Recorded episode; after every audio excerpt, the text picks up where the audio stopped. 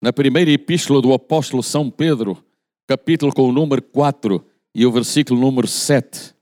Primeira epístola do apóstolo São Pedro, capítulo com o número 4, versículo número 7.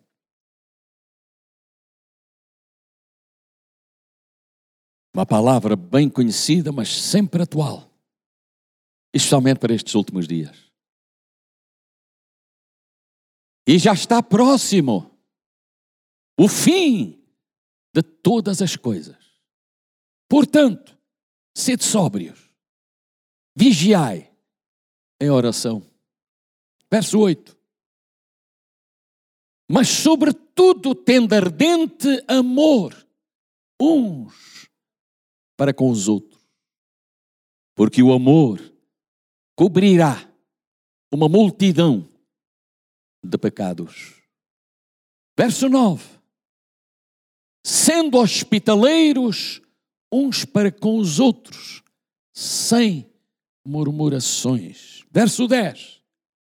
Cada um administre aos outros o dom como recebeu, com bons dispenseiros da multiforme graça de Deus. Se alguém falar, fale segundo as palavras de Deus. Se alguém administrar, administre segundo o poder que Deus dá, para que em tudo Deus seja glorificado por Jesus Cristo, a quem pertence a glória, o poder para todo sempre. Amém. Verso 12, já agora.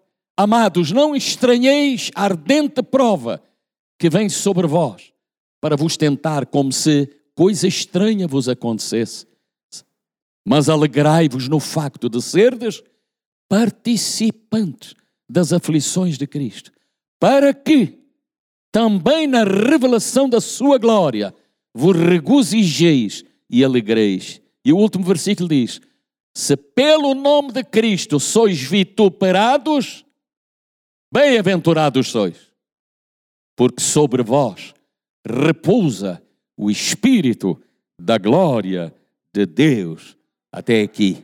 Faz favor de ficarem sentados.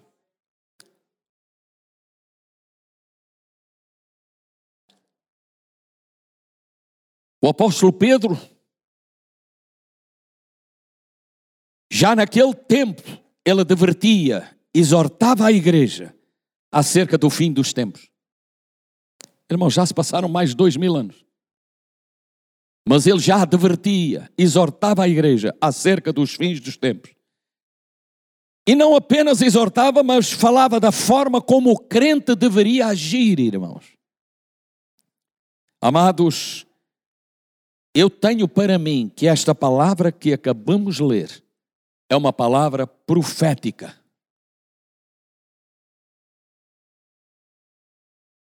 Esta palavra é profética. Vem de Pedro para cada um de nós, para a igreja é para nós. E também é uma palavra de aconselhamento e mais, e de orientação e ainda de exortação à igreja para que a mesma viva com cuidado nestes últimos dias. Irmãos queridos, vou procurar não ser longo, mas o que eu tenho para dizer, vamos escutar com toda a atenção. O apóstolo Pedro ele começa no verso 7 dizendo: E já está próximo o fim de todas as coisas. Está próximo. Irmãos, e quer queiramos, quer não, são vários os acontecimentos finais em relação à igreja e a este mundo, irmãos. As profecias já se têm cumprido quase na sua totalidade, irmãos. Vejam que eu tenho cuidado de dizer quase na sua totalidade, porque se estivessem todas cumpridas, o céu se abriria e ele viria buscar a sua igreja. Mas quer queiramos, quer não, estamos quase nos últimos tempos, ou no tempo da sua vinda. Por isso é que Pedro diz que o fim de todas as coisas está próximo. Irmãos, não preciso de ser mais objetivo do que dizer olhando para o que está a passar no mundo inteiro, olhando para os acontecimentos que estão a ter lugar em todo o mundo, irmãos, ficamos alarmados com as coisas que estão a acontecer. Nós estamos aqui numa paz maravilhosa. E eu penso naqueles que estão numa angústia e numa aflição. Nas Ilhas Canárias, La Palma. Irmãos, quem diria, irmãos? Há 15 dias que não para aquele sofrimento, aquela angústia. Centenas de casas já desapareceram, irmãos. Eu dou graças a Deus que a nível de vidas, irmãos, o Senhor tem poupado as vidas. Mas nós não sabemos o que poderá acontecer, irmãos. É aqui, não muito longe de nós, irmãos. Aquela lavra já está a entrar pelo oceano, irmãos, pelo mar adentro, irmãos. Irmãos, estamos vivendo dias inacreditáveis. Por isso, Pedro diz que o fim de todas as coisas está próximo. E devemos observar, igreja, a nossa vida. Temos que olhar para nós mesmos.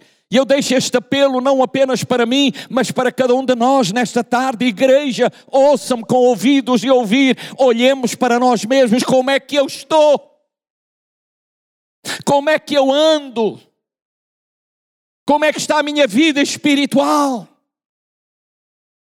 Como é que está toda a minha vida, irmãos? Nós às vezes preocupamos com tanta coisa, dizemos tanta coisa, mas a, a, coisa mais importante nesta tarde é olhar para nós mesmos. Olhemos para nós.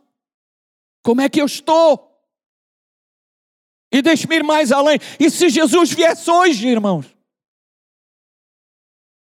Porque não estou dizendo nada do outro mundo. Ele pode vir a qualquer momento. Enquanto estamos no culto, Jesus pode vir, irmãos. Eu até acredito que no dia em que ele vier, quando Deus Pai der a ordem para ele vir, acredito que nesse momento estarão muita gente, talvez no, no globo inteiro, talvez até cultuando e estarão subindo, mas outros ficarão, igreja. E a minha angústia não é aqueles que sobem, porque aqueles que sobem ou que sobem estão a salvo com Ele, mas é aqueles que vão ficar, igreja. E eu não estou a dizer isto para emocionar os irmãos, eu estou a dizer isto porque esta é a realidade. Jesus vai voltar, igreja. Jesus vai voltar, meu amado irmão. Amém. Será que é difícil o irmão dizer para o irmão que está aí ao seu lado e poder lhe dizer: Jesus vai voltar, meu amado irmão, Jesus vai voltar, ele virá em breve, ele vem buscar a sua eleita e eu não quero ficar para trás, eu quero subir e viver com ele para todo sempre. Tiago capítulo 5, versículos número 8 e o versículo número 9. Tiago, sede vós também pacientes, irmãos, que Deus nos ajude. Vejam bem este versículo. Sede vós também pacientes. Fortalecei o quê? Os vossos corações. Porquê, irmãos?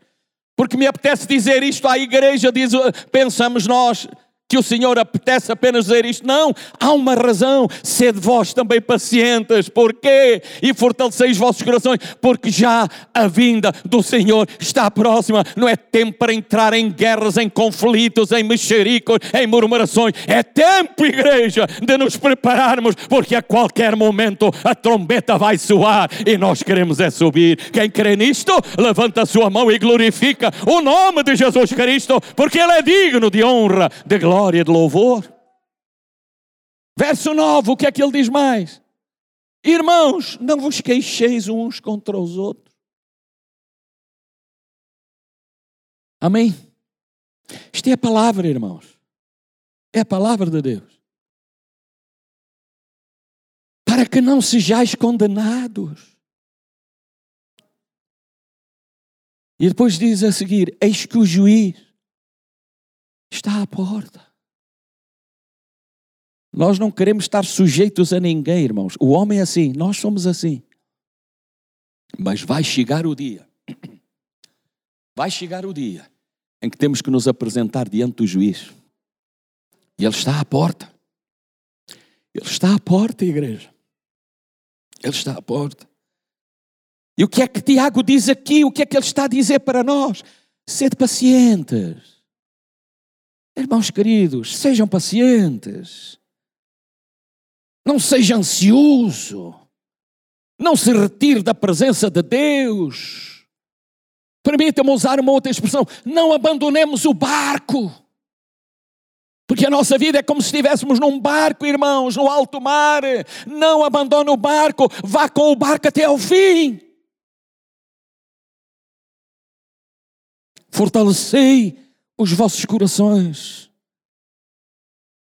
Só conseguirá ficar firme e ir até ao fim aquele que se fortalecer no Senhor. Eu vou repetir, irmãos só conseguirá ficar firme e ir até ao fim aquele que se fortalecer no Senhor. Não há outra hipótese. Não há outra possibilidade. Quais são os conselhos que Pedro deixa para o crente nestes últimos dias? Quais são os conselhos, irmãos? Todos nós já ouvimos isto tanta vez, irmãos. Verso 7 do capítulo 4 de 1 de Pedro. E já está próximo o fim de todas as coisas. Portanto, sede sóbrios. E não chega só sobriedade. Há que vigiar. E há que orar. Sede sóbrios. Vigiando. Em oração. O que Pedro aqui quer dizer é que o crente deve orar e ouça o que eu vou dizer: orar com fervor, orar com convicção, não é orar porque alguém pediu para orar e tem que orar por obrigação, é orar com carinho, com alegria, com gozo, com ânimo, porque Ele é digno da nossa entrega ao Deus vivo, a Deus toda a glória. Ser sóbrio é levar a sério a vida cristã e não brincar às igrejas. É o que diz a Bíblia, irmãos. Pedro aqui está dizendo que enquanto eu estou esperando Jesus, porque Ele vai voltar, eu devo viver em oração. E os irmãos lembram-se o que é que Jesus disse? Lembram-se o que é que Jesus disse? Irmãos, ele foi bem perentório, irmãos. Bem perentório. Sabem quê? Quando ele disse aos seus discípulos ir para Jerusalém, Esperai lá até que sejais revestidos de poder. E nós só pensamos no poder, mas eles esperaram orando. Esperai orando, igreja. Esperemos orando. Aleluia. Pedro aqui quer dizer que nós precisamos orar diariamente. Colossenses capítulo 4, versículo número 2, diz lá: perseverai em oração, velando nela com ação de graças.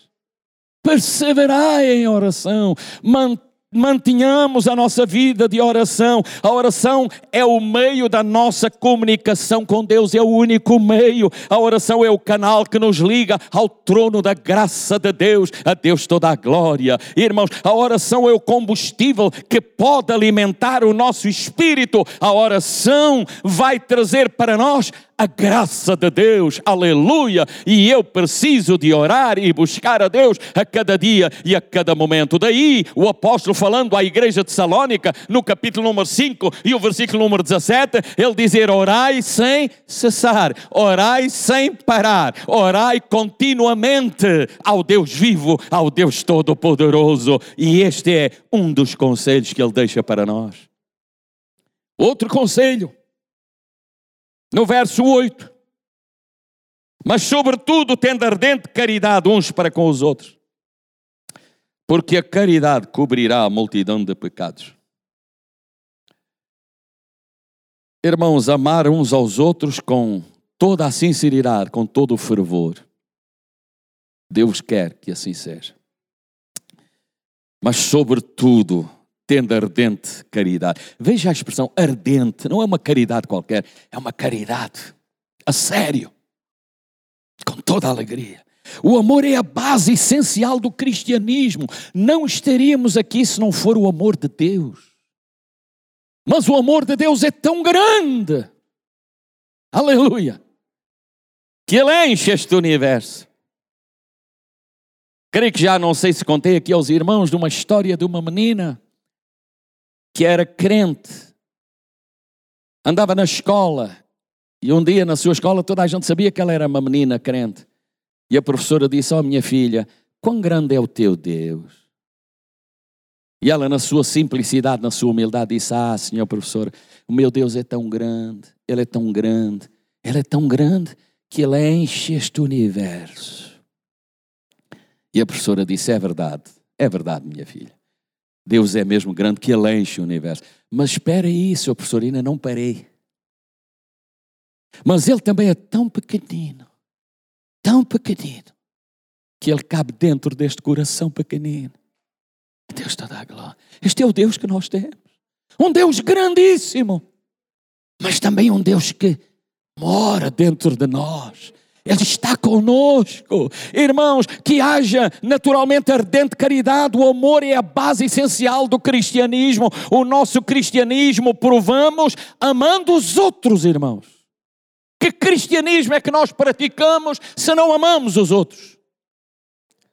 Se somos uma angústia para os outros, se somos uma aflição para os outros, irmãos, que Deus nos ajude. Ajustemos-nos, irmãos, àquilo que está escrito. Permita-vos dizer, irmãos, até eu, como pastor, irmãos, não tenho privilégios em relação à palavra. Não há pastor nenhum que tenha privilégio em relação à palavra. Eu tenho que entrar pelo mesmo caminho que toda a gente, irmãos. Eu tenho que ser fiel à palavra. Eu tenho que ser fiel ao que está escrito. Eu tenho que ser fiel àquilo que Ele ordenou. Por ser pastor, eu não tenho facilidades, não. Eu tenho é grandes responsabilidades. Eu tenho uma grande responsabilidade, é ser fiel à chamada que Ele me deu, ser fiel até ao fim, igreja. Não é fazer o que quer e me apetece, não. E todos nós temos que ter este cuidado, irmãos, que Deus nos ajude a sermos fiéis à palavra. Não adianta orarmos, não adianta ler a Bíblia, não adianta até, não me levem a mal, tomar a Santa Ceia, se nós não mostramos amor para com o nosso semelhante igreja. Não quero atingir ninguém, estou apenas a dizer aquilo que eu sinto. Isto é para todos nós, igreja. A prova do nosso cristianismo está no amor que temos pelo nosso próximo. Lembram-se da parábola do bom samaritano? O que é que lá se destaca, irmãos? O que é que se destaca na parábola do bom samaritano? Não é apenas o bom samaritano que desviou o curso da sua viagem ou, ou do seu itinerário para ajudar alguém em necessidade. Não. É aquilo que Jesus disse. Então, mas o que é que aconteceu? Foi ou não foi o amor ao próximo? Foi. E o que é que disse Jesus? Fazei vós o mesmo. Fazei vós o mesmo. Nós temos que amar o nosso próximo. 1 de Pedro 1, 22, irmãos purificando as vossas almas na obediência à verdade, para caridade fraternal, não fingida.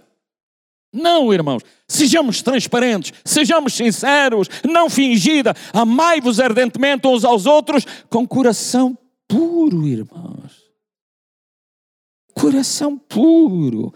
Tanto no versículo 8 como neste versículo, Pedro pede para amar ao próximo com ardente amor. E o crente deve ser assim, irmãos. É cada dia. Aleluia. Posso trazer até vós palavras que todos os irmãos conhecem, Mateus 22, verso 37. Quem é que não conhece estes versículos? E até já foram tantas vezes mencionados. Verso 37, e Jesus disse: Amarás o Senhor teu Deus de todo o teu coração, de toda a tua alma, de todo o teu pensamento. Mas não termina aí, veja o versículo número 38. Este é o primeiro e grande mandamento, não é um mandamento qualquer, é o primeiro e grande mandamento. E o verso 39. E o segundo, semelhante a este, é amarás o teu próximo como a ti mesmo. Como a ti mesmo. Jesus mostrou a importância do amor na vida do cristão. Primeiro, amar a Deus acima de todas as coisas. Segundo, amar o nosso próximo. Amém. Claro que aqui só entendemos. Não quer dizer que eu tenho que concordar com tudo que o próximo faz. Está errado, temos que falar com ele. Temos que mostrar que está errado. Mas não deixamos de amar. Devemos continuar a amar. Amém. Continuar a amar e orar e a ter esperança e confiança de que as coisas poderão mudar. Bendito seja o nome do Senhor. Amém, amados irmãos? Amar o nosso próximo como se fôssemos a nós mesmos, irmãos. Eu não faço mal a mim. Alguém faz mal a si? Então alguma coisa está errada, não é? Nós apenas fazemos o melhor para nós e até pelos nossos. Amém. Este é o grande desafio, como homens e mulheres de Deus, amar o nosso próximo como a nós mesmos. Dá para ler 1 Tessalonicenses capítulo 4, versículo número 9? O que é que diz lá? 1 Tessalonicenses 4, verso número 9. Verso número 9. Quanto, porém, ao amor fraternal, não necessitais que vos escreva, veja. Visto que vós mesmos estáis instruídos por Deus. É que Deus instrui os seus filhos. Aleluia. Que vos ameis uns aos outros. Amém. E o verso número 10, o que é que diz lá? Porque também já assim o fazeis para com todos os irmãos que estão por toda a Macedónia. Exortamo-vos, porém, a que ainda nisto abundeis cada vez mais. A Deus toda a glória. Paulo traz nestes versículos a instrução de Deus, o conselho de Deus para o crente e para cada um de nós aqui nesta tarde. E que Deus fale conosco. Que Deus fale à sua igreja. Vamos sair deste lugar diferentes, se formos sinceros. E ele aqui diz que abundeis cada vez mais. Aleluia. Vamos abundar cada dia mais e mais. Verso número 10 ainda. Cada um administre aos outros o dom que recebeu, com bons dispenseiros da multiforme graça de Deus. Por outras palavras, servir aos outros crentes mediante os dons espirituais que Deus nos concedeu. Servir uns aos outros. Deus concedeu os dons espirituais para quê? Para eu me gloriar, para pensar que eu sou melhor que os outros? Não, irmãos. Se alguém pensa assim, Deus retira, irmãos. Deus retira. O que Deus me deu é para que nos edifiquemos uns aos outros. É para que sejamos uma bênção uns para com os outros. O crente usado por Deus, ouça o que eu vou dizer. O crente usado por Deus nos dons espirituais vai servir o corpo de Cristo de uma maneira tão extraordinária. E a sua vida será uma vida que vai influenciar outros, vai promover crescimento no corpo e vai permitir que haja harmonia no corpo. A Deus toda a glória. Porque servimos uns aos outros. Servimos uns aos outros. O crente usado por Deus com algum dom espiritual é um dispenseiro da multiforme graça de Deus, porque Deus tem tanto para dar a cada um de nós. Tem ou não tem, igreja? Deus tem tanto, aleluia. Sabe o que é que diz 1 Coríntios capítulo 12, versículo número 7? 1 Coríntios 12, 7. Mas a manifestação do Espírito é dada a cada um para o que for útil. É Deus que dá. Não é o homem, irmão. O homem não tem poder para dar nada. Não, é Deus quem dá. E esse crente tem acesso à dispensa de Deus, o qual traz do que está na dispensa de Deus para que seja uma bênção na sua igreja. E eu quero ser uma bênção na igreja. Eu desejo ser uma bênção na igreja. E a minha oração é que todos nós sejamos uma bênção, irmãos. Esqueçamos, às vezes, coisas que. Irmãos, nem tudo corre como nós desejaríamos. É verdade, irmãos. Mas não levemos tudo à, à espada e, a, e de qualquer maneira. Não, irmãos. Tínhamos outra atitude, irmãos. Tínhamos outra atitude. Atuemos como filhos de Deus, para Deus nos ajudar.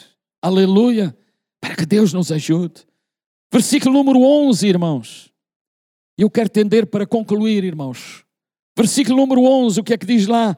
Se alguém falar, fale segundo a palavra de Deus. Se alguém administrar, administre segundo o poder que Deus dá. Note, tudo vem de Deus, para que em tudo Deus seja glorificado. Vem dele e é para que ele seja glorificado por Jesus Cristo, a quem pertence a glória e o poder para todo sempre. Amém. Isto é uma ordem de Jesus que ele deu para a sua igreja aqui na terra é testemunhar deste evangelho maravilhoso, falar deste Cristo, falar deste Senhor, a Deus toda a glória. E que a minha vida possa pautar de modo tal que ninguém fique escandalizado por causa do meu testemunho. Mas que nós possamos ser uma bênção uns para com os outros. Quanto mais a sua igreja anuncia este evangelho, mais perto fica da vinda de Jesus. Porque Jesus vai voltar quando o número chegar àquele número que ele entende que chegou o seu tempo. Amém? E é um dever de todo crente testemunhar do Evangelho de Jesus. Por isso é que o Evangelho de Marcos diz: Ide por todo o mundo, pregai este Evangelho a toda a criatura. Aleluia. Quem crer e for batizado será salvo. Quem não crer, irmãos, arrisca-se à condenação. Mas nós queremos. Nós queremos. Aleluia. Todo crente deve ter prazer de contar o que Jesus fez na sua vida. Conte, irmãos, sem problema. Jesus curou, dê graças a Deus. Jesus libertou, dê glória a Deus. Jesus fez prodígio e maravilha, glorifica o nome do Senhor, porque ninguém conseguiria fazer isso por si, mas Ele faz. E eu acredito que todos os irmãos que aqui estão, se não muito, mas alguma bênção já tem recebido da parte de Deus ao longo da sua vida espiritual. Aleluia. Amém? E em, e em último lugar, verso 12 do capítulo 4. Amados, não estranheis a ardente prova que vem sobre vós. Talvez o irmão dirá, pastor, o irmão diz bem, mas se o irmão tivesse a vida que eu tenho, as lutas que eu tenho, os problemas que eu tenho, as angústias que eu tenho. Irmãos, não é fácil. Eu sei que não é fácil. Mas sabe quem que diz isto? É o Senhor que transmite a cada um de nós através do apóstolo Pedro. Amados, não estranheis a ardente prova que vem sobre vós, para vos tentar. Porque tudo o que vem é para tentar, irmãos. Sabe qual é o alvo de Satanás? É nos desviar do caminho da verdade. O alvo de Satanás é nos tirar do caminho de Deus. Irmãos, não vamos dar-lhe a ele qualquer hipótese alguma de ele nos afetar. Não, irmão. Não, não, não dê lugar ao inimigo. Amados, não estranheis a ardente prova que vem sobre vós para vos tentar, como se coisa estranha vos acontecesse. Perguntam, não estamos nós já preparados? Ou até não sabemos nós que está escrito que no mundo tereis aflições, mas tendo bom ânimo, assim como eu venci, vós ireis vencer também. Jesus já nos avisou, meus queridos irmãos. E Pedro, quando ele fala desta maneira, ele quer dizer que o crente não deve achar estranho quando chegar a prova à sua vida. Dê graças a Deus, porque está sendo provado. Aleluia, irmãos. A Bíblia até vai mais longe, quando somos injuriados, quando somos provados, quando temos lutas e dificuldades, regozijai-vos a Deus toda a glória, bendito seja o nome do Senhor. É necessário passar por tudo isso, Ele passou e eu terei que passar, igreja. Não diga, irmãos, não dá para avançar, não dá para continuar, não, irmão, não entre por aí. O inimigo das nossas almas, ele quer que a gente diga: eu vou desistir de tudo. É mais um que ele ganhou. Não entre por aí. Se o irmão me disser: olha, que a minha luta é difícil, eu estou consigo, irmãos. É verdade, é difícil. Se o irmão me disser, irmãos, há momentos que eu quase que entro em desespero, eu estou consigo.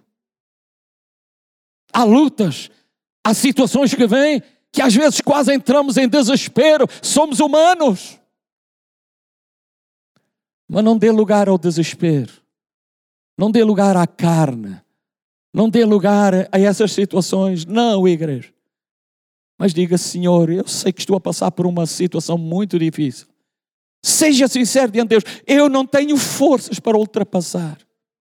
Diga isso a Deus, qual é o problema? Eu não tenho forças, as forças estão se esvaziando, mas Senhor, eu ainda confio em Ti, porque Deus está no trono e Ele pode baixar, Ele pode enviar um anjo, Ele pode enviar algo de tremendo para estar ao nosso lado, para sermos vitoriosos. Só Deus tem poder para fazer isso. Abra o seu coração na presença do Deus vivo. E Ele ajudará. Versículo número 16, dá para ler? 4,16 da primeira de Pedro. Mas se padece como cristão, não se envergonhe. Não. Estás a padecer, estás a passar por situações difíceis. Não fiques envergonhado. Nem fales contra o teu Criador. Não.